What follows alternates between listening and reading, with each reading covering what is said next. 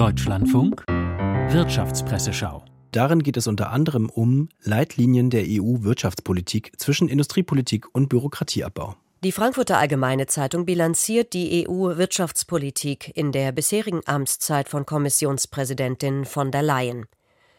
Vernachlässigt hat von der Leyen die Grundlage für den Wohlstand der EU, die Wettbewerbsfähigkeit. Wirtschaftspolitik ist für sie Industriepolitik à la Française. Statt auf unternehmerische Freiheit setzt sie vor allem auf staatliche Feinsteuerung und auf Staatshilfen. Ob es nun um Halbleiter oder grüne Technologien geht.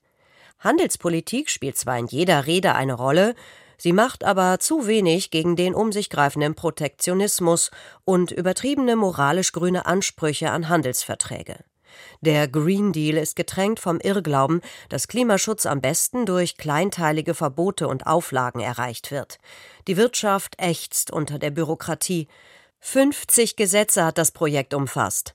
Da hilft es dann nichts mehr, wenn von der Leyen nun den Bürokratieabbau ausruft und Mittelstandsbeauftragte ernennt.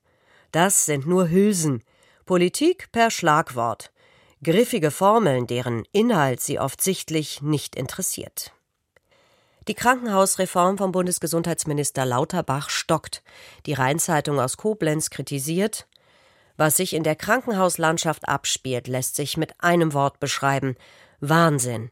Es ist eine ungezügelte Insolvenzwelle, die von der Politik gemacht ist, oft sogar gewollt scheint.